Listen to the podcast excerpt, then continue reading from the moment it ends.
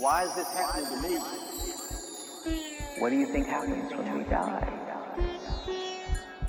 Qu'est-ce qu'il y a de pénible que d'être avec soi-même Réveille-toi. Réveille-toi. Hey, yeah. It's time to wake up. Réveille-toi.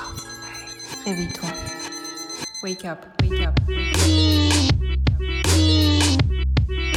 up. Bienvenue dans Wake Up Conversations. Je suis Anaïs Raoux, cofondatrice et CEO de Wake Up. Dans ce podcast, j'esquisse les contours d'un monde du travail humaniste auquel j'aspire. Je tends donc mon micro à des entrepreneurs, des sociologues, des scientifiques et des philosophes qui croient que l'homme est bon. Si vous êtes manager, dirigeant, DRH et que vous souhaitez adopter un leadership conscient, je vous invite à découvrir nos accompagnements et notre boussole sur www.wake-up.io. Maintenant, place à l'épisode du jour. Pour clôturer cette saison, je reçois un invité exceptionnel, Michel Leclerc, le fondateur de Decathlon. Au-delà du succès fulgurant de Decathlon, ce qui est impressionnant, c'est la capacité qu'a eu Michel à insuffler des valeurs et un sens humaniste dans un groupe qui compte aujourd'hui plus de 90 000 collaborateurs. Michel nous raconte les débuts de cette aventure et nous livre les convictions humanistes qui l'animent encore aujourd'hui et qu'il transmet au sein d'Humus, le nouveau projet qu'il a fondé. Je profite de cette introduction pour remercier Laure et Julien de l'équipe Humus qui ont rendu cet épisode possible. Allez, installez-vous confortablement, je vous emmène dans cette conversation avec Michel Leclerc. Merci beaucoup Michel d'avoir accepté l'invitation. Merci Anaïs. Alors on va démarrer avec une question que j'aime bien, que je pose à tous mes invités. Oui. Qui êtes-vous, Michel Leclerc? Oh là là, je me pose cette question. Qui suis? Euh, Je suis un monsieur de 81 ans. Euh, j'ai la chance d'avoir une, une, excellente santé pour mon âge. Euh, Qu'est-ce que je, je nous, aimons bien et on est heureux de vivre ensemble. Euh, j'ai monté l'association Humus chez qui nous sommes euh, actuellement. Euh, après euh, avoir pris ma retraite de la responsabilité de l'entreprise Decathlon que j'ai eu la chance de fonder euh, et qui, a, qui s'est, comme vous le savez, très très bien développé. Mmh, on va en ouais. parler. Mmh. quel souvenir avez-vous de votre enfance? Mon père est mort quand j'avais 5 ans et écrasé par un camion nazi. Comment était-ce de grandir petit garçon sans, sans un papa? Nous étions sept frères et sœurs, donc moi j'étais cinq, le, le, le, quatrième. Donc quand les petits avaient une double part de gâteau, j'étais du côté des petits. Et quand les grands pouvaient aller au cinéma, j'étais du côté des grands. donc ça m'a appris euh, un petit peu à être opportuniste. Et j'aimais beaucoup les deux frères qui, m'entouraient. Euh, là, au passé, malheureusement, Ignace est décédé. Mon frère Georges et mon frère Ignace, puis l'autre, reste de la fratrie. Mais j'ai eu une jeunesse, malgré la mort de papa, heureuse. Maman avait un caractère très heureux et a supporté le veuvage, euh, je crois. Enfin, elle a fait ce qu'elle a pu. Mmh. Et j'ai déjà entendu cette anecdote où vous racontez que votre maman, à l'âge de 12 ans, vous donne 40 francs. Euh, Racontez-nous. Maman ne m'a pas donné 40 francs, maman m'a donné l'équivalent de 40 euros. Parce que j'ai été voir sur Internet et j'ai vu qu'un poussin, ça coûtait 1 euro aujourd'hui. Un poussin d'un jour. Et donc, comme j'étais nul à l'école, sans doute dû euh, au décès de mon père, j'en sais rien, il fallait demander au docteur Freud, mais j'étais euh, perturbateur, vraiment le gros perturbateur. Je faisais ça très bien. Les fléchettes enflammées, les bombes puantes, tout ça. Le, ah oui. Oui. Euh, j'étais le king de, de, des chahuts. Je trouvais ça drôle, mais en fait j'étais un sale gosse. Et donc euh, je le regrette parce que j'ai humilié des profs, tout ça, c'était c'était pas bon. Euh, et maman, qui s'appelle Jeannette Mullier, qui s'appelait Jeannette Mullier, donc il y a l'entreprise dans le, dans le sang, euh, a dû se dire euh, il faut qu'il ait un projet. Et maman m'a confié, m'a prêté, excusez-moi, surtout pas donné, prêté euh, une quarantaine d'euros. Je pense qu'elle a dû, si c'était aujourd'hui, ce serait un billet de 50 euros. Je suis parti tout seul en vélo au marché aux bêtes de Roubaix. Nous habitions Tourcoing, une dizaine de kilomètres. Et, et donc, je, suis- je suis allé tout seul acheter euh, des poussins. J'en ai acheté 40, pas 3, 40. Et un petit poussin pour un gosse d'une dizaine d'années, 12 ans, euh, c'est un dédoublement de personnalité, comme une doudou pour un bébé. Donc ces petits poussins, moi je les caressais. Et quand euh, j'ai eu acheté mes 40 poussins, c'était dans une caisse en carton qui devait être à peu près grande comme ça, euh, qui- que j'avais installée sur le porte-bagages de mon vélo. Et en rentrant, j'entendais des petits poussins qui passaient le, le bec par les trous du carton et qui, qui, qui criaient cuit, cuit, cuit, cuit. Et moi j'entendais Michel, j'ai faim, Michel, j'ai faim. Et euh, ces petits poussins que j'ai trouvés mignons, etc., je m'en suis senti complètement responsable. Donc, c'est-à-dire que responsable qui pèse, reste la chose, c'est pas des choses, c'est des petits poussins, mais j'en étais vraiment responsable. Donc, je me levais une demi-heure avant mes, fr- mes frangins euh, pour euh, aller leur, euh, leur donner à manger. Toutes les semaines, je, passais une demi-heure, trois quarts d'heure, plus que ça, j'imagine. Peut-être deux heures à nettoyer les poulaillers, à tout ranger. J'ai appris à bricoler, le fil de fer, les pinces, tout ça, je, pour réparer les grillages. C'est un vieux poulailler qui est au fond du jardin. Puis j'ai dû apprendre à tuer ces petites bêtes que j'aimais. C'est un paradoxe que vivent les paysans. C'est de tuer ceux qu'ils aiment pour. C'était, la, la première fois, c'était une très très forte émotion. Puis après, bon, on s'habitue. Pour, dans... aller, pour aller les vendre à mes oncles et tantes. Donc, je me suis fait beaucoup d'argent avec ça. J'ai pu m'acheter le plus beau vélo de, de la famille, le seul qui avait un dérailleur. Donc, vous vendiez les poulets, en fait. J'ai vendu les œufs. Les œufs, ok. Et grâce à cela, quand euh, quand j'ai quitté l'armée, euh, après mon service militaire, je cherchais du boulot et euh, j'ai été demandé mon conseil à mon oncle Gérard Mullier, le fondateur de Fil d'Art, père de Gérard Mullier, le fondateur d'Auchan. Et euh, mon oncle Gérard, j'ai été lui demander conseil euh, pour mon orientation professionnelle. Et euh, Gérard, mon cousin, m'a dit que le soir même, mon oncle Gérard a téléphoné à Gérard en disant Tu cherches un boucher, il y a Michel qui cherche du boulot. Peut-être que ça peut aller ensemble. Parce qu'il savait que je lui avais livré des poulets qui étaient bien ficelés, tout ça, proprement, puisque j'avais appris à le faire. Et donc euh, Gérard s'est dit bah, Michel n'a pas peur de mettre les mains là-dedans, Euh, ça peut être un bon boucher. Donc été embauché comme boucher euh, au début d'Auchan. J'ai eu une formation pendant un an euh, pour apprendre la boucherie, euh, le lendemain de mon recrutement. Et euh, au bout de cette formation d'un an, j'ai fait une école dite supérieure des métiers de la viande. J'ai travaillé en abattoir, j'ai travaillé à désosser des, carcasses, euh, tout ce travail de, boucherie. Et j'ai côtoyé des bouchers que j'aimais beaucoup. Ce sont des gens chaleureux, que j'aime bien, très concrets. Et donc, euh, je, finis mes stages, je, rentre, je reviens euh, voir Gérard Auchan. Il me dit euh, J'ai viré la crémière hier. Euh, tu peux la remplacer. J'ai dit, ben, moi, j'y connais rien en crèmerie. Et il m'a répondu, ben, moi non plus. Et tu prends la crèmerie. Donc, je me suis trouvé responsable de la crèmerie. J'y connaissais rien. Et là, j'ai dû demander conseil, ce que j'aime beaucoup, aux, vendeuses qui étaient, qui étaient là, Bernadette, Lisette, qui étaient des filles formidables. Et donc, elles m'ont appris tout le métier. Euh, voilà, puis après, j'ai eu des responsabilités petites, mais, mais, mais, grand- mais, mais, mais importantes pour moi, comme mes, mes poussins. C'était une responsabilité petite, mais j'avais le droit de vie ou de mort sur mes poussins. Et sur les collaborateurs, sur les, les vendeuses du rayon crèmerie, et j'étais leur responsable. Donc, euh, j'étais moi responsable qu'elles fassent une belle carrière, qu'elles qu'elles se développent. Et ça, ça m'a énormément motivé, ça me motive toujours à 81 ans. Donc, vous êtes resté combien de temps dans cette. euh, à Auchan jusqu'en une vingtaine d'années, je crois, un truc comme Ah ça. Quand je suis rentré, on était 35. Quand j'ai quitté, nous étions 7000. Donc j'ai une carrière dingue de, Mm. de, de responsabilités successives et surtout bien progressives.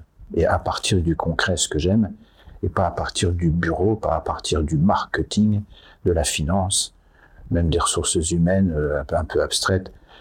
J'ai eu la chance de démarrer à contact des choses et des gens. J'aime les gens, j'aime les choses. Ça, ça s'apprend pas dans les bouquins. Ça s'apprend en, en le faisant. Ça, je, je sors mes mains. Sur le ça, terrain. Ça s'apprend en le faisant. On dit aujourd'hui sur le terrain. Moi, je dis dans l'action. Hmm. avec des gens, des gens qu'on voit là en chair et en os. On ne peut pas aimer ce qu'on ne connaît pas. Non, pour aimer l'humanité, il faut commencer par aimer des personnes, je pense. Bien sûr. Mais Et alors racontez-nous, euh, parce que c'est donc ce moment où, euh, où qui va être charnière pour vous, où vous allez euh, du coup partir d'Auchan euh, et, et monter Décathlon, qu'est-ce qui se passe à ce moment-là? J'ai été viré d'Auchan. Gérard Mullier m'a dit c'est le plus grand service que je t'ai jamais rendu. Bon, c'est vrai.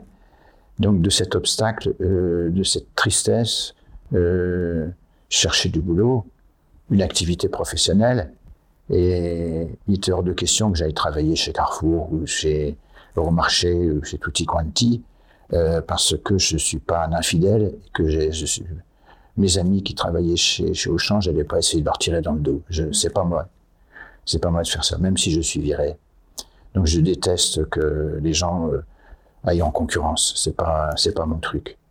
Euh, qui, crée du nouveau, oui, c'est ce que j'ai fait. Donc euh, j'ai fait le tour des Auchan. J'ai, vu, euh, je connaissais par cœur parce que je dirigeais leur centrale d'achat à ce moment-là, mais néanmoins je l'ai fait physiquement en magasin.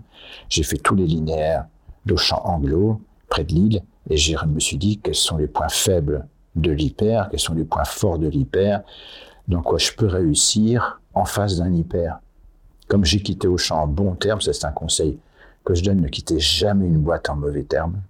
Mettez de l'eau dans votre vin, même si l'autre a tous les torts, ne quittez jamais une boîte en mauvais termes, les chemins vont se recroiser. Dire, La terre est toute petite, les chemins se recroisent, c'est ce qui s'est fait, euh, puisqu'après les muliers sont rentrés chez Decathlon. Donc, euh, si je m'étais bagarré avec Gérard Mullier, ben, c'est tout, Decathlon existerait moins bien, Hmm. enfin différent. en On en parlera, oui. Mm. Mm. Et, et donc, enfin, on, on peut pas s'empêcher de, de, en tout cas moi, de faire le parallèle avec ce discours de, de Steve Jobs où il raconte que il s'est fait virer d'Apple, après il crée Nest, enfin bon bref. Euh, Ah, je Euh, ai pas pensé. ah. je ne vais pas me comparer à Steve Jobs quand même. mais quand même, que je pense qu'il a eu beaucoup de chance dans la vie, et moi aussi, oui. certainement. Et donc, euh, vous montez ce, ce décathlon euh, sur le, le terrain du premier centre commercial d'Auchan à Oui. Anglos en 1976. Et si je m'étais mal entendu avec, avec Auchan, avec- jamais j'aurais pu m'installer là. Mm. Comment naît l'idée? Justement, j'ai fait le, le- le parcours de tout l'hyper, euh, ce qu'on appelle les linéaires, un Mm. par un. J'avais pas d'appareil de photo numérique dans ma poche, mais si aujourd'hui j'avais, c'était à refaire, je reprendrais des photos de tous les linéaires. Et je me suis dit, dans quoi je peux réussir Mon premier instinct, c'était de partir dans le sport, euh, sans, euh, sans aller travailler pour un autre employeur, mais créer une boîte. Ça, c'est l'instinct familial. Et dans le, parce que j'ai vu que le rayon sport, je l'ai pas trouvé chez Auchan. Ni, ni chez Carrefour, il n'y avait pas de rayon sport. Les chaussettes de sport étaient au rayon chaussettes, les chaussures de sport étaient au rayon chaussures, hommes, femmes, enfants. Euh, les raquettes de tennis étaient au rayon jouets, les vélos étaient au rayon bricolage, je crois, je sais plus. Et donc, euh, il n'y avait pas ce rayon, ce- cette approche par l'utilisateur, je m'excuse, c'est un peu technique. Il y avait une approche par le client. Donc, j'aime beaucoup cette distinction client-utilisateur que j'avais essayé de mettre en route chez Auchan, j'avais pas réussi et que j'ai bi- j'ai bien fait, je pense. Enfin, ça s'est bien fait chez, chez Decathlon où on est au service de l'utilisateur plus qu'au service du client. Donc, de celui qui utilise les chaussures plus que au service de celui qui les achète. Mm. Mais il faut qu'on soit bon pour permettre le bon choix, le meilleur choix par le client pour l'utilisateur, mais surtout, il faut que le produit ait un très bon rapport valeur-prix et euh, qualité-prix, si possible exclusif. Mm. Donc, très différenciant. de ce que vous dites, est-ce que cette décision de, de créer Decathlon, c'est un au moment où, vous, où l'i- l'idée émerge en vous, est-ce que c'est un raisonnement analytique où vous vous dites il y a cette pièce manquante dans la chaîne ou est-ce que c'est une intuition qui vous traverse instinct. C'est un C'était complètement instinctif.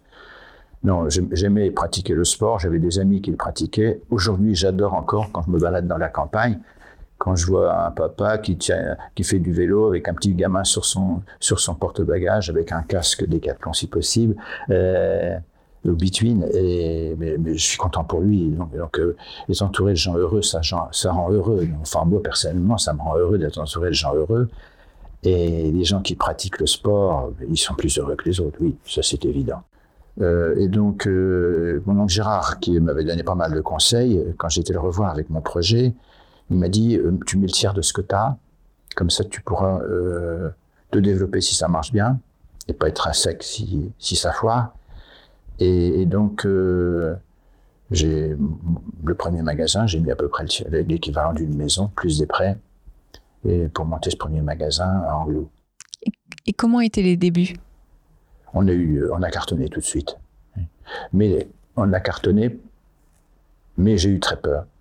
Euh, pourquoi j'ai eu très peur? Parce que quand de- des fournisseurs ont su que ma maman s'appelait Jeannette Mullier, l'étiquette Mullier a fait peur. Ah, Mullier, c'est Auchan, Auchan, etc. Et donc, grande surface périphérique, euh, casseur de prix, etc. Et le salon euh, du, sport qui a suivi l'ouverture de Decathlon, euh, j'ai appris que j'étais viré de la centrale Sport 2000. Comme quoi, d'être viré, ça peut faire du bien, parce que j'ai- j'avais pas pensé, j'étais viré d'Auchan, j'ai été viré de Sport 2000, tiens. J'étais viré deux fois, j'avais oublié. Et, puis du collège aussi, ça ça m'a beaucoup euh, servi. Donc, euh, être- le rebond. Donc, quand j'ai appris qu'on était viré de Sport 2000, euh, on a dû créer nos propres produits, notre propre marque. Ça, ça, ça, euh, euh, la marque, aux marques de Decathlon. Et ça, ça a permis d'avoir une, une offre exclusive. Mm. Donc, euh, donc, ça a contribué à notre succès. Mm. La, la difficulté, euh, c'est pas dans l'opulence qu'on réussit. Hein, c'est pas la quantité. euh, pour des entrepreneurs, avoir trop d'argent est un handicap énorme. All- Allez-y. C'est pour ça que l'oncle- l'oncle- quand l'oncle Gérard m'a dit tu mets le tiers de ce que tu as, c'était tout juste. C'était pas facile, on a dû grignoter. Et donc, on n'a pas mis de fioritures dans le magasin, il n'y avait pas de bouquet de fleurs séchées, c'était tout simple. Mm. L'offre était toute simple, des gondoles toutes simples. Et donc, le produit était le héros, et, donc, et, et pas, la, et pas la décoration. Mm. Mais moi, j'aime bien que de voir l'essentiel, de voir les fonctionnalités, de voir à quoi ça sert, plutôt que de voir des petites fleurs et des petits oiseaux dans un magasin de sport. Mm. Hyper intéressant de. Je sais pas. Bah si, de faire le parallèle avec, euh, bah, en tant qu'entrepreneur, avec, euh, euh, on a toujours, comment dire, l'impression de, de, de vouloir avoir quelque chose de parfait. Et, et finalement, le message que vous passez, c'est surtout se concentrer sur l'essentiel et, et ce qui fait vraiment la valeur du, du, du produit, du service. Il y a deux mots que j'adore. Et on a, humus aurait pu s'appeler comme ça, mais j'aime beaucoup le mot humus qui, qui veut dire terre en latin, la terre. En français, c'est plutôt la décomposition des feuilles, etc., qui est formidable parce que ça veut dire que de la mort renaît la vie, de, l'échec renaît le, rebond, etc. Et donc, euh, il y a deux mots que, que j'adore maintenant, on en discute beaucoup. euh, c'est euh, généreux et responsable. Donc, euh, je pense qu'un magasin, un fabricant de voitures, un fabricant d'ordinateurs, un fabricant de ce que vous voulez, une entreprise, si elle a ces deux caractéristiques, généreuse et responsable, maintenant je dis responsable, responsabilisant. Ça, c'est ce que j'ai eu chez Auchan. Ma famille Mullier sont des gens, étaient des gens très généreux. Ma, ma très chère mère, mes oncles, je sais qu'ils étaient très généreux, ils l'ont prouvé à, ma- à maintes reprises, et euh, irresponsables. Mm. Donc ils se sont pas couchés, ils se sont mis debout. Je me suis pas couché après mes échecs, je me suis mis debout parce que j'aime, voilà, c'est mon instinct de vie, et puis en même temps d'être responsable de plus que moi. Vous savez que si, si votre objectif est en vous, si mon objectif est en moi, je vais tourner comme une toupie autour de mon nombril, à la recherche de mon objectif. Si mon objectif est dans l'autre, dans les autres, ou dans l'autre, dans ma femme, dans mes enfants, dans, dans les collaborateurs de l'entreprise, dans les clients, dans les utilisateurs des produits, ça me pousse en dehors de moi, ça me donne une direction qui est externe à moi, donc de la stabilité. C'est le concept de l'étoile qui est, qui est dans la- dans le- dans le- dans l'évangile en tout cas, dans d'autres religions, la voie, la route, le chemin, etc. C'est en dehors de soi. Donc quand on sort de soi-même, je pense quand je sors de moi-même, euh, parce que mon objectif est en dehors de moi, euh, ça me donne beaucoup d'énergie. Mm. Alors que Donc- si c'était tourner autour de moi. Euh, j'ai la plus belle auto, j'ai la plus belle maison, j'ai la plus belle femme, j'ai le plus beau machin. j'ai- Mm. Mm. Donc responsabilité au sens presque de mission. Euh, mission, j'aime beaucoup ce mot-là. mm. Vous pensez qu'on Excusez-moi, a... je vous ai coupé. Non, vous Mais- pensez mais, qu'on a, qu'on a tous une, une mission de vie? Euh, tous, malheureusement, je pense qu'on peut tous en avoir une, mais beaucoup ne l'ont pas conscientisé, ne l'ont pas verbalisé. Moi, j'ai la chance de faire d'être interviewé aujourd'hui euh, par vous, et ça m'oblige à réfléchir. Vous me posez des questions sur ma mission, ça m'oblige à réfléchir, à trouver des mots. Et beaucoup de gens ont une mission, mais ne le savent même pas. Et donc, c'est dommage. Pour ça que notre rôle ici chez Humus, c'est d'aider des gens à trouver le sens de leur vie, à trouver à quoi ils vont servir, à qui ils vont servir, à trouver leur mission. Voyez? Et donc, euh, pour ça que j'aime beaucoup Humus et ce qu'on y fait. Oui, on va en parler euh, après plus en détail. Euh, moi, j'adore et je rebondis dessus parce que c'est un de mes livres préférés. Je ne sais pas si vous l'avez lu, euh, L'alchimiste de Paolo Coelho. Bon, c'est l'histoire d'un d'un berger qui s'appelle euh, Santiago et qui part à la recherche de sa légende personnelle. Euh, je, vous, je ne vous dis pas la fin, vous le lirez. Oui. Mais, Ça mais se passe en Italie du Nord? Ça se passe en Espagne. Ah non, alors je l'ai pas lu. Et hum, Paolo Coelho file cette métaphore de, la mission de vie euh, tout au long du livre. Et, et effectivement, beaucoup ne l'ont pas conscientisé. Je suis complètement d'accord avec vous. Euh, pour moi, la mission, c'est le comment qui est lié au pourquoi. Alors le pourquoi, c'est plus philosophique, c'est plus abstrait, c'est plus difficile de trouver son pourquoi que de trouver sa mission. Alors pour les gens actifs et concrets comme moi, je pars plutôt de la mission pour trouver mon sens, pour trouver mon pourquoi. D'autres, qui sont plus cérébraux, plus moins concrets, Mm. les- chacun, chacun est comme il est, ils vont plutôt partir de l'idée, du sens, du pourquoi, pour arriver à la mission. Et le pourquoi, c'est difficile. Si je prends mon, mon micro, je dis bonjour mademoiselle, euh, je, je suis dans le tramway, là, parce que je prends souvent le tramway, j'aime bien. Bonjour mademoiselle, quel est le pourquoi de votre vie? Qu'est-ce que vous me répondez? Mais vous êtes méchant, monsieur. Vous me posez une question vache. Hum, 98% des gens n'ont pas pris le temps de réfléchir au pourquoi de leur vie, ou ils ont reçu des pourquoi tout faits, euh, stéréotypés. Et donc, euh, ce qui les a presque empêchés de réfléchir au pourquoi de leur propre vie dans certains cas. Et donc, euh, moi j'aime bien de dissocier quel est mon pourquoi, point d'interrogation, question difficile. Alors là, ce qui se divise en deux questions faciles, mon pour qui, quoi. hum. Donc, si je dis bonjour mademoiselle, est-ce qu'il y a des gens que vous aimez? Oui. Oui. Elle a un sourire formidable. Elle me dit oui, il y a des gens que j'aime. Et dans, dans votre tête, il est, passé deux, trois personnes ou plus que vous aimez. Mm. Peut-être vos parents, euh, les copines, je sais pas quoi, frères et sœurs, de, de vos proches. Des gens qui vous sont proches, qui vous sont chers. Et donc, ça, c'est facile comme question. Et qu'est-ce que vous leur souhaitez? Quoi? On va toujours tourner autour du bonheur. Les gens que vous aimez, qu'est-ce que vous leur souhaitez? Du bonheur. D'être heureux. Mm. Voilà, du bonheur.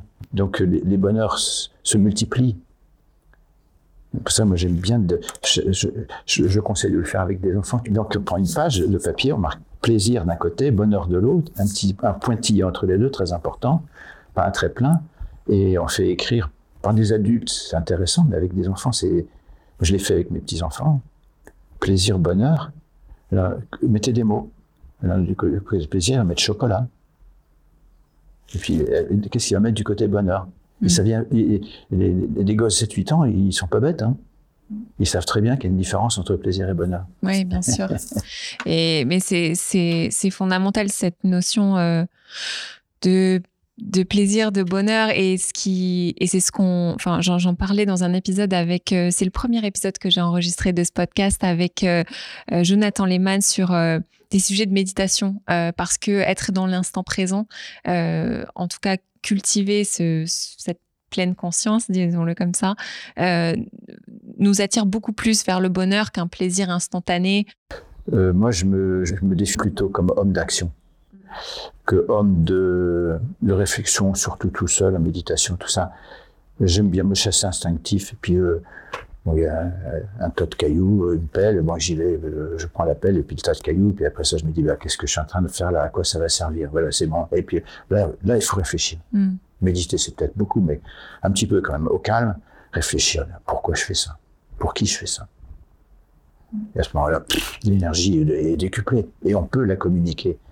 Ça, c'est si on parle du management, oui. Non, euh, tout à l'heure. Mais euh, on va revenir sur, euh, sur, ce que sur ce qu'on disait avant de, de, partir sur des notions un peu plus philosophiques. Mais on parlait de, de ces débuts de décathlon et notamment ces, ces, premières frayeurs avec la concurrence qui, du coup... Et mes fournisseurs qui m'ont pas livré, surtout. Voilà. Oui, donc mon magasin était à sec. En quelle année? Tout début 2016, à l'ouverture. Donc ils m'ont ils m'ont bien approvisionné quand j'étais Sport 2000, mon bon, sur mon bon de commande, ils marqué Sport 2000, etc. Puis j'avais eu des réunions avec eux, euh, sympathiques, j'aimais bien. Mais ils ont eu peur, donc ils m'ont viré. Et au salon en question, au salon du sport, quand j'ai appris que j'étais viré Sport 2000, euh, les fournisseurs me tournaient le dos. Donc, euh, et tournaient le dos de, des, chefs de rayon qui faisaient les achats. De Stéphane Delsal, de Nicolas Dubrul, de Benoît Poisin, de Stani Arnoux, etc. Il y a tout un, type extraordinaire. Et donc, j'aimais beaucoup. Et donc, euh, avec qui on a fait Décathlon ben, Les fournisseurs nous ont tourné le dos. C'est semblant de ne pas nous voir. Ils n'ont pas le droit de dire non, mais ils parlent de la pluie du beau temps quand on leur demandait euh, si vous, ils pouvaient nous livrer. Mm. Et donc, euh, j'ai eu, eu très peur. Qu'est-ce que vous vous dites justement? Parce que ça, c'est une anecdote, un obstacle que vous avez rencontré. Oui, mais cet obstacle nous, a obligés à créer les produits de notre propre marque, qui fait la raison du succès de Decathlon aujourd'hui. Merci tous ces fournisseurs, mm. merci Monsieur Peugeot, merci Monsieur Adidas, il nous a livré après, mais au début c'était très dur, mais euh, mais, les, vélos Peugeot, qui, cette marque a disparu de, du, du paysage français, ou quasiment, et, euh, parce mais ils ont refusé de nous livrer. Et avant de trouver cette solution de créer vos propres produits ben, C'était obligé, on n'a pas trouvé, et nous a été imposé. Oui, mais qu'est-ce que vous vous êtes dit dans ce moment-là? Où on vous tourne le dos? ah oui. Hmm? Et comment vous avez... Ce qui m'intéresse, c'est parce que des obstacles dans la vie, on en rencontre tous. Et je sais qu'il y a aussi des entrepreneurs qui nous écoutent, qui en vivent. Et je me dis, dans ces moments durs où on voit pas la lumière et où voilà, on, attend quelque chose et ça vient pas, qu'est-ce que vous vous dites là? Vous employez des mots formidables. Vous dites, on voit pas la lumière. pour, tout à l'heure, je parlais d'étoiles. Hmm. Donc, euh, c'est le sens de la. Si on a un sens dans sa vie et si on le sait, si on a eu la chance de faire un peu de travail sur soi, un peu d'introspection, je ne suis pas si contre que ça, parce que euh, ça m'a pas changé, mais ça m'a permis de savoir mieux qui j'étais comment utiliser mes forces et, mes, et, et, euh, vivre avec mes faiblesses. Et donc, euh, et répondre à cette question qui suit, c'est une très bonne question. Hein. Mm. Qui êtes-vous? C'est ce que vous m'avez demandé tout au début, je crois. Oui, absolument. et, et j'aurais dû peut-être dû vous répondre ça tout à l'heure. Je suis le chambre de Verbette, suis je suis mon projet. Voilà ce que j'ai trouvé de moi. Donc je suis Michel, moi je suis quoi? Un projet. C'est pour ça que je monte Humus. Je suis en retraite, là j'ai 81 ans, et je monte Humus, avec des gens formidables avec qui j'ai la chance de travailler. Euh, et c'est un projet. Projet, j'aime beaucoup, je l'écris P-R-O-G, pro en avant, G, je me jette. Donc je suis sur, on est, aujourd'hui, moi je suis sur la ligne de départ à 81 ans. Mais, être sur une ligne de départ, c'est formidable. Et ça donne beaucoup d'énergie. Donc, ce que vous dites, c'est que quand les obstacles arrivent, quand ces difficultés se présentent, c'est d'aller rechercher à l'intérieur son, sa flamme, ce qui nous anime et ce qui fait qu'on est dans. Tout à l'heure, je vous ai dit que si le projet est à l'intérieur, euh, je vais tourner en rond autour de mon nombril, je dis, mais autour de, de moi. Si le projet est à l'extérieur, si le pour qui, c'est pour quelqu'un d'autre que moi, et ce qui est formidable dans la recherche du bonheur de l'autre, si ma dynamique c'est l'amour, c'est en dehors de moi, c'est pour quelqu'un, mais ça fait mon bonheur. Le bonheur de l'autre fait le mien. Donc c'est un truc qui s'alimente, qui, qui c'est mm. pas c'est pas une, batterie qui se vide, c'est au contraire c'est une batterie qui se remplit. Vous comprenez? Mm. Oui. Donc c'est d'aller chercher ça, c'est d'aller, c'est en, en ce qui me concerne, par l'action plutôt que par la réflexion euh, mm. métaphysique ou religieuse. C'est pas, je suis plutôt un homme d'action. Quand on, on regarde aujourd'hui euh, Décathlon en chiffres, euh, donc c'est plus de 90 000 personnes, c'est plusieurs dizaines de milliards d'euros de chiffre d'affaires. Vous êtes, vous avez démarré. euh, Et, beau- et des très très beaux résultats. oui. oui, et vous, et vous avez démarré à, à 7 et euh, voilà, c'est c'est- c'est un succès. En tout cas, voilà, je voulais vous amener sur cette notion de la réussite parce qu'à l'échelle euh, de, de la société, de la presse, de l'extérieur, c'est ce qu'on appelle la réussite. Oui. Est-ce que vous diriez que vous avez réussi? J'ai eu une question un jour devant, je sais plus, 500 personnes, euh, quelque chose comme ça, de décathlon, une clôture d'année, un lancement de je ne sais pas quoi, j'ai oublié. Et euh, j'ai eu une question de quelqu'un qui était dans la salle, euh, qui m'a dit Michel, de quoi es-tu le plus fier? Et, et puis, euh, bon, moi, j'avais pas préparé ma réponse, évidemment. Et tout- c'est venu. J'ai répondu, et c'était très sincère, instinctivement, comme vous le disiez tout à l'heure, de toi. Ce dont je suis le plus fier, c'est de toi. Et c'est tout à fait sincère. Et, c'est encore aujourd'hui. Chez Humus, dont je suis le plus fier, c'est de Julien, c'est de Laure, c'est de Domiti, c'est de Ludivine. C'est pas de la. Est-ce qu'on réussit? Je ne sais trop rien. Mais est-ce qu'il y a des gens heureux chez Decathlon? Je ne sais pas si vous avez déjà été dans les magasins Decathlon, j'espère pour vous. Euh, les gens que vous rencontrez, c'est ce que me disent mes amis. Michel, c'est dingue, chez Decathlon, ils sont tous sympas. Mais c'est les gens les plus sympas. Mais Je ne sais pas si vous avez... Mais Mm. c'est une boîte dans laquelle les gens sont étonnamment sympas. C'est formidable. Mais, mais moi, je suis très fier de ça. Mm. Ça, c'est la réussite, la vraie. Euh, la taille n'est pas un but. Euh, Si Decathlon faisait euh, euh, 10 milliards, je ne sais pas combien, 100 milliards, le 10 milliards, je, gagner euh, 300 milliards, le gagner je ne sais pas combien, c'est, je m'en fiche. Mais alors, je m'en fiche complètement. Mm. Hein c'est pas, c'est pas mon but.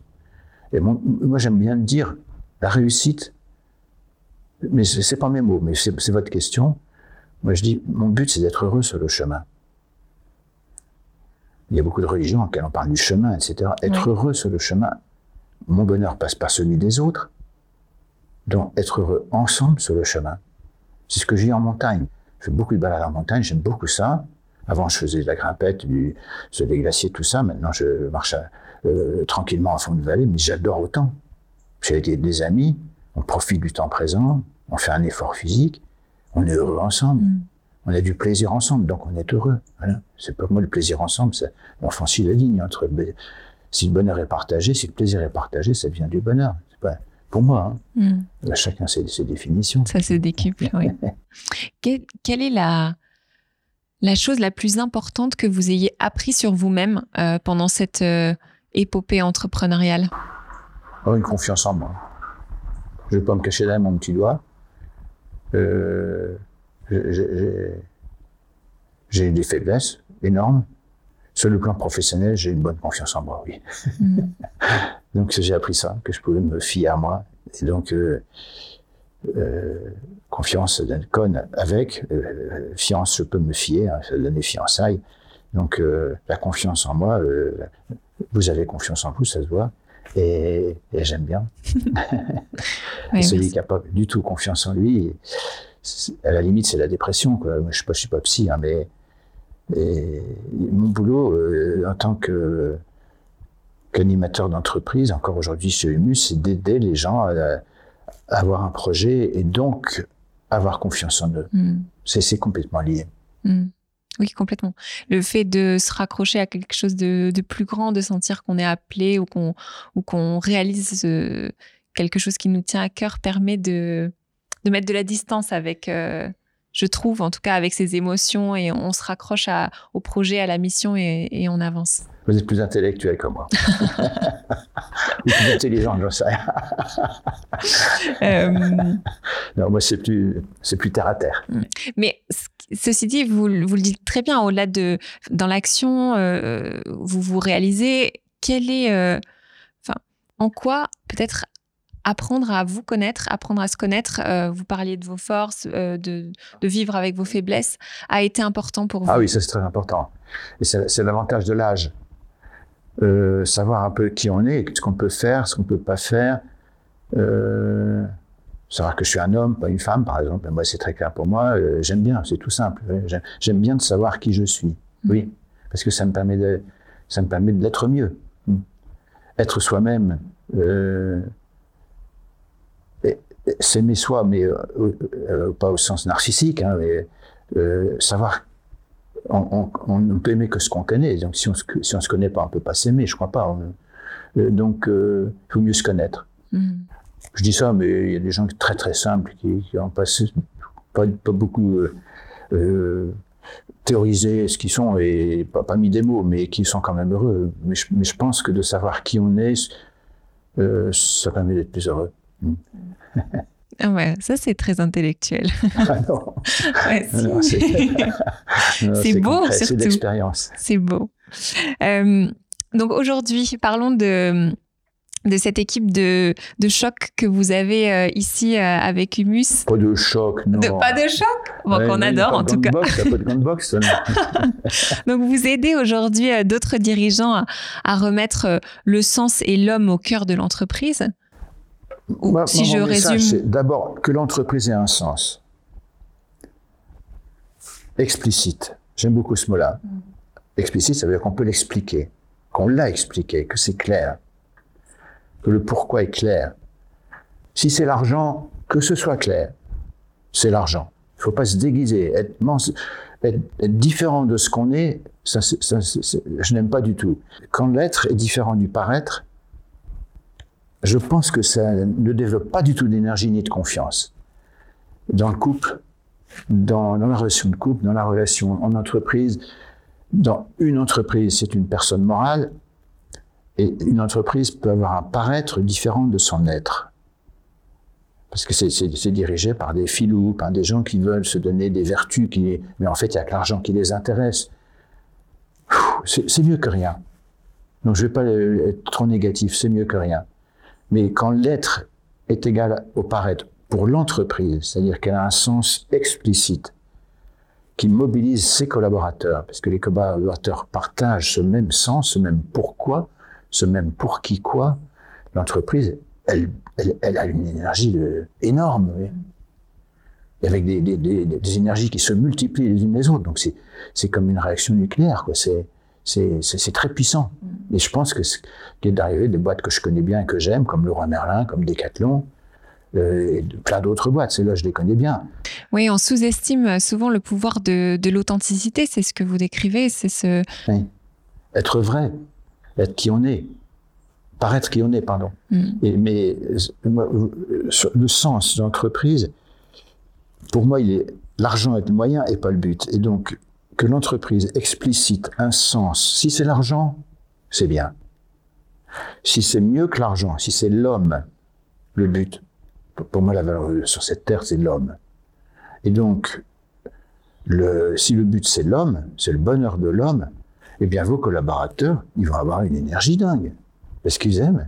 Ils aiment, ils aiment leur, ils aiment leur, Mm. ils s'aiment eux-mêmes et ils aiment leurs congé, leurs congénères. Mm.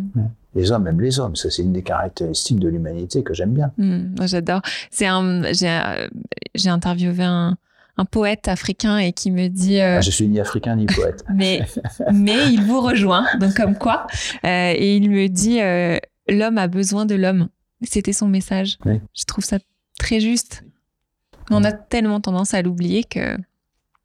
Euh, et donc ces valeurs. euh, d'authenticité, de sens, de générosité, euh, ce, ce bonheur, c'est quelque chose Je- moi, j'aime bien généreux et responsable parce que et de Quelquefois, je responsabilité. l'avais écrit généreux, mais responsable, parce que il y a une petite dialectique entre les deux mots. Le- votre, votre enfant, si vous avez la chance d'avoir un enfant, vous dit Papa, je voudrais avoir un carambar avant d'aller me coucher, je dois lui répondre non. De lui expliquer pourquoi. J'ai dit Sinon, tu auras des caries quand tu seras plus grand? Et c'est pas agréable. Et quelquefois, c'est pas beau.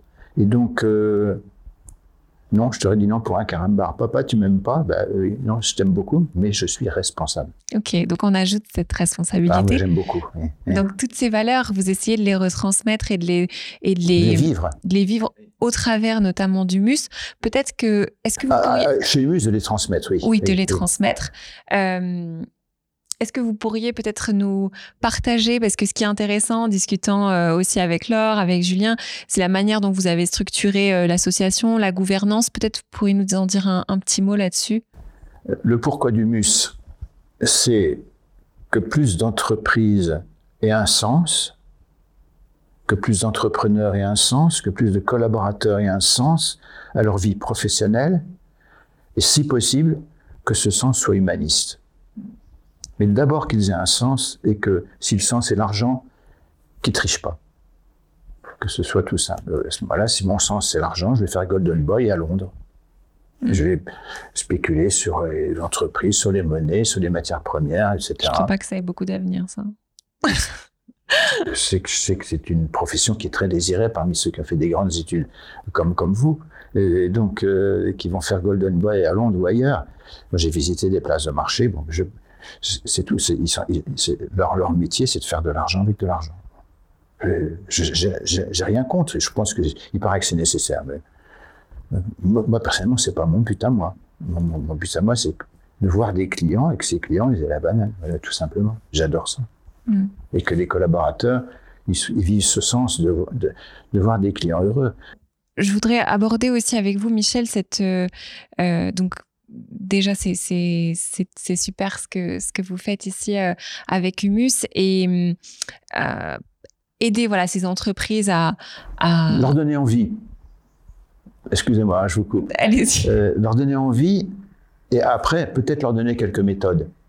Parler de la notion de vision, la notion de projet, la notion de missionnement, la notion de périmètre de responsabilité, très clair, etc. Parce que dans beaucoup d'entreprises, les gens leur disent ce qu'ils doivent faire, mais on leur donne pas un périmètre de responsabilité, on les forme pas sur ce qui se passe autour, qui leur permet. Donc ça fait des, des, exécutants.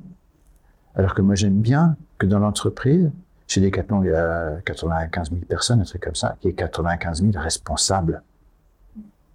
Des gens qui, ont, qui sachent pas comment ils doivent faire, mais pourquoi ils doivent le faire.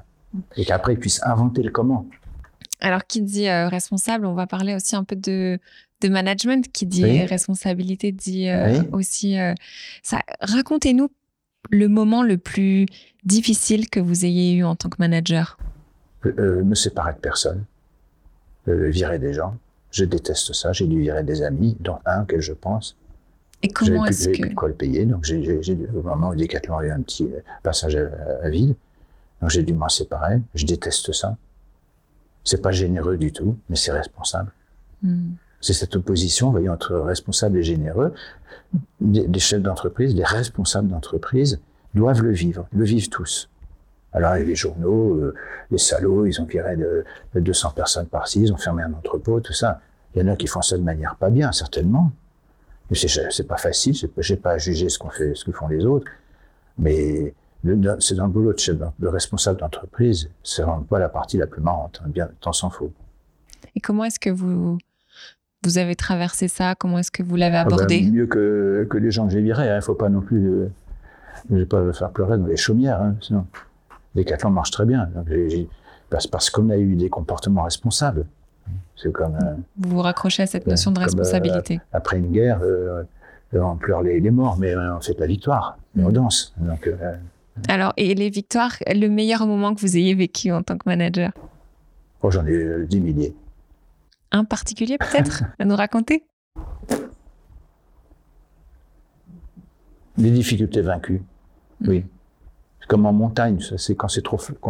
C'est plus marrant quand c'est un petit peu dur quand même. C'est Mm. pas.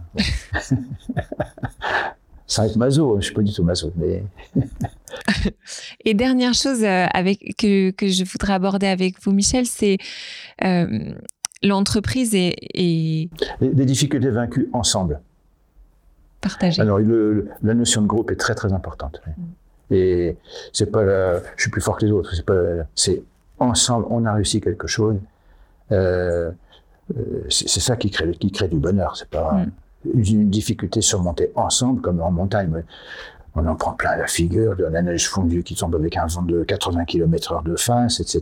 Ça grimpe comme ça. On a la trouille parce que ça, parce qu'il y a un, un ravin euh, sans, sans branche rien du tout euh, pour faire un arrêt si on tombe. euh, et puis on arrive en haut ensemble. Ben, c'est top. Quoi. Ensemble. Ouais. Et s'appuyer les uns sur... ça en bateau aussi. Ouais, s'appuyer les uns sur les autres. En tout cas, Avoir un objectif commun, ça provoque l'entente, que ce soit dans le couple ou dans la, ou dans la vie professionnelle. Euh, je pense que d'avoir un objectif commun, c'est des émotions qui passent pour moi, excusez-moi, mais euh, c'est très important. Et c'est pour ça que l'entreprise, si la mission est claire et si le, pourquoi est partagé, faut qu'il soit partagé, il faut qu'il soit très clair et qu'il soit critère d'embauche. Hein. Le critère d'embauche, le critère de recrutement, c'est le partage du sens. Quelqu'un qui n'aime pas les clients, qui n'aime pas les, collaborateurs, euh, ses collaborateurs, qui n'aime pas ses collègues, qui n'aime pas ses, subordonnés, ses collaborateurs, qui n'aime pas son patron, ben, il il faut pas qu'il reste dans la boîte, hein, il faut, il faut qu'il quitte. Mais s'il y a un projet commun fort, ben, les gens vont s'aimer les uns les autres, mm. ils vont s'apprécier. C'est des camarades de guerre, c'est des camarades de, de, de de, de navigation en bateau à voile. Euh, par gros temps, ben, ça soude les équipes. Hein, Michel, euh, il y a une il y a quelques années, à une conférence, vous avez parlé de euh, l'importance d'un, en tout cas d'un duo qui marche bien, c'est le sage et le fou. Est-ce que vous pourriez nous expliquer un peu ce concept euh, rapidement? Dans, dans, ma vie professionnelle, j'ai eu j'ai vu des couples, enfin c'est pas, pas des, duos qui fonctionnaient très bien. Par exemple, Gérard Mullier, Roger Broers, à la tête d'Auchan au début. Euh, à l'époque, je disais le fou, le sage. Donc Gérard Mullier, le fou, et Roger Boers, le sage. Et Gérard Mullier pouvait être d'autant plus fou que Roger Boers était sage. Ils s'entendaient très bien, ils s'écoutaient l'un l'autre. Euh, et dans ma vie, je me suis aussi planté quand j'ai pas eu de sage à côté de moi que j'écoutais pas, ou que j'en ai eu un que j'écoutais pas. Mm. Euh, ce qui est encore plus grave que de ne pas en avoir, parce qu'on croit que le rôle est rempli et en fait il n'est pas. Donc euh, cette dualité, euh, aujourd'hui j'aime mieux les mots responsable et généreux. Entre un, avant je disais le fou, le responsable, le généreux, pardon, et le, je disais le sage, maintenant je dis le responsable. Mm. Donc cette dualité, euh, j'ai pas envie de, de citer des, des, hommes politiques ou des femmes politiques, mais regardez les, dans les présidents français ceux qui avaient un sage à côté d'eux. Euh, le rôle du président, le rôle du, directeur général, le rôle de l'animateur, c'est la générosité. C'est faire confiance aux gens, c'est euh, aller de l'avant, euh, conquérir le monde, faire des super produits pas chers, etc. dans, dans nos métiers. Et le rôle du sage, c'est d'essayer d'organiser, de prévoir le scénario d'échec supportable. C'est très important que s'il y a un scénario de succès, il y a un enjeu gagnant, et à côté, il faut rédiger. Il faut le rédiger, c'est très important. Euh, pas forcément le mettre dans le journal, mais rédiger le scénario d'échec supportable. Si tous les indicateurs sont mauvais, s'il pleut quand il doit faire beau, s'il mm. fait beau quand il doit pleuvoir, euh, euh, il faut que l'agriculteur soit prêt à affronter ça. Et s'il aura plus son scénario d'échec revient été écrit, plus il, il aura préparé euh, les munitions euh, financières ou, mm. de, pouvoir ressemer une deuxième, une deuxième semaille. Et dans, dans les, pour les militaires, j'ai des amis militaires, c'est le scénario d'échec pour eux, c'est très très important. S'ils ne le font pas, euh, quand, quand, Kennedy est parti euh, faire la guerre en, au Vietnam, il n'avait pas écrit le scénario d'échec. Je crois pas. Mm. Et puis, il y en a d'autres qui sont plus près de nous. Mais ça, c'est, pas, ça touche encore des hommes politiques actuels, je vais pas le dire. Mais des gens qui, sont, qui ont fait des, des actions et qui n'avaient pas, ça se voit très bien, pas écrit le scénario d'échec. Et puis, malheureusement, euh, ça, a été, ça, a été, des échecs. Mm. Et au-delà de, de, ça, ce que, ce que vous... encore aujourd'hui ce que vous partagez tout à l'heure, c'était aussi cette, euh, cette notion d'intelligence collective. Euh, vous recommandiez ce bouquin de... Oui. J'ai eu la chance de, de lire le livre de Émile Servan-Schreiber qui s'appelle Super Collectif et qui parle de l'intelligence collective. Donc, c'est lié avec cette notion de fouet de sage. Des gens différents, s'ils sont tous homogènes, ils ont tous fait Polytechnique, ça ne va pas marcher. Il faut des gens différents. Mettre un gars qui a fait Polytechnique, une femme de ménage, un directeur général, une hôtesse de l'air, une hôtesse de caisse, une hôtesse de l'air, chez Air France évidemment, euh, dans des groupes de réflexion hétérogènes, et qu'ils s'écoutent l'un l'autre, que tous parlent et que tous s'écoutent. Mm. Eh bien, si ils sont bien différents les uns des autres, ils vont trouver des idées géniales. S'ils se respectent, si c'est pas pauvre andouille, tu n'es pas de mon avis, mais ah, c'est intéressant, tu n'es pas de mon avis. Euh, et donc, euh, essayer de trouver des, solutions qui, ont bien plus de chances de marcher si il y a une intelligence collective de multiplication des intelligences et non pas d'addition, c'est beaucoup plus fort qu'une réflexion individuelle ou parmi des gens qui étaient tous des financiers, tous des ingénieurs, tous des commerciaux, ben, ils vont trouver des, solutions qui sont moins géniales que s'il y a une, grande hétéro- hétérogénéité. Donc, euh, c'est pour ça que j'aime bien, c'est une des raisons pour lesquelles j'aime le fou, ou le généreux, le sage ou le rigoureux, mais aussi le commercial, le technique, euh, l'ingénieur euh, euh, et, le, euh, le financier. Oui, il faut, il faut, il faut des financiers aussi, Mm. hein, qui, qui disent attention, les munitions, il faut les garder. Et alors Michel, on a abordé tout au long de, de cette heure ensemble euh, ces notions de, euh, de religion, ou en tout cas des religions, d'amour, etc. Je, la question, et, et je, je voudrais vraiment l'enregistrer là, c'est est-ce que la, la foi a eu un rôle dans votre, dans votre capacité à surmonter les obstacles ou, euh, ou est-ce que c'est autre Non, chose? Non, euh, je, moi je ne suis pas du tout un spécialiste de religion, je ne suis pas moi-même religieux, j'ai été élevé dans la religion catholique. Euh, Aujourd'hui, quand on- si j'avais une religion, ce serait plutôt une religion chrétienne que la religion catholique, euh, parce que j'adore le message évangélique, aimez-vous les uns les autres, il n'y a que ça, un seul commandement, c'est l'amour. Donc j'aime j'aime ça. Mm. Et je- pour moi, l'amour, c'est forcément l'amour de quelqu'un, et non pas l'amour de l'amour. Même si j'aime l'amour, mais j'aime l'amour que je peux aimer l'amour que si j'aime quelqu'un, si j'aime des gens. Que l'amour, c'est quelque chose de très concret pour moi. C'est pas des prières, c'est pas des gens dans des couvents qui font des, dizaines de chapelets et, qui chantent. C'est très bien si, si ils sont heureux en faisant ça. Je n'ai pas à les juger, mais euh, moi, je- suis un homme d'action. J'aime l'action. Dans l'évangile dont vous parliez, il, y a une, paraît qu'il y a une phrase, mais je ne sais, pas où elle- je sais pas où elle est cachée, euh, qui dit Il n'y a pas d'amour, il n'y a que des actes d'amour. Et j'aime beaucoup ça. Euh, donc, euh, mais, je, n'ai pas à juger. Je connais de, très près de beaucoup de gens qui sont très religieux, qui aiment euh, aller à la messe et chanter, etc. ensemble. Je n'ai pas à les juger. J'aime ça. J'ai des amis prêtres, j'ai eu des oncles et des, et je ne suis pas du tout ennemi, mais j'aime mieux euh, responsabilité et générosité que des clochers, euh, plus belle église que la tienne, euh, les décors somptueux. euh, Saint-Pierre de Rome, j'aime pas. Mm. Bon, chacun ses goûts. Mais surtout, les cathédrales gothiques, quand elles sont bien, des, bien euh, austères, c'est pas le mot, elles sont tellement belles, euh, je les aime. Mais, mais, mais je ne me battrai pas pour ça. C'est pas, moi, je me bats pour qu'il y ait des gens euh, qui soient moins malheureux et puis des gens qui soient plus heureux. Mm. C'est ça mon truc. cet amour de l'humanité et de Oui. l'homme. De l'homme, donc de l'humanité. L'humanité, c'est quelque chose d'abstrait. Et L'homme, les, les gens que je croise dans la rue, c'est quelque chose, de- ce sont des gens concrets. Hein, Mais Merci Michel. Je vais vous poser les dernières questions de, de fin et qui est un peu le, le rituel du podcast.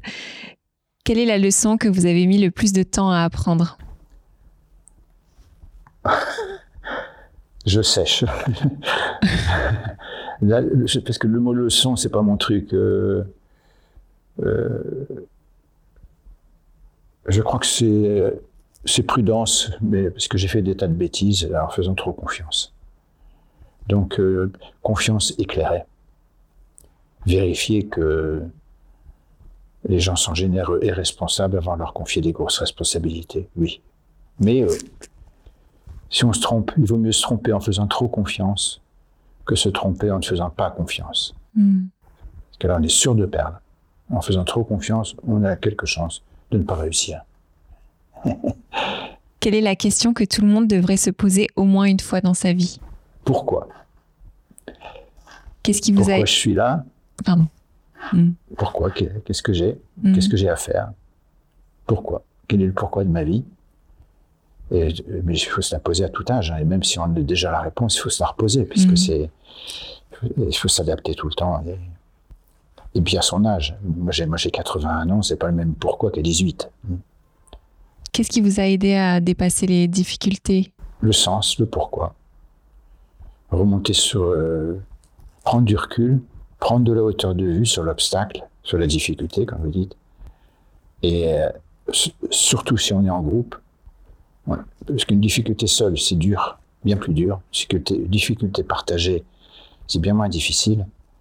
Euh, et essayer de remonter sur le pourquoi. Mm. Et à ce moment-là, sur le pour qui, quoi. Et dès qu'on a le pour qui, on va trouver des stratégies face à cette difficulté, face à cet échec, face à cet obstacle.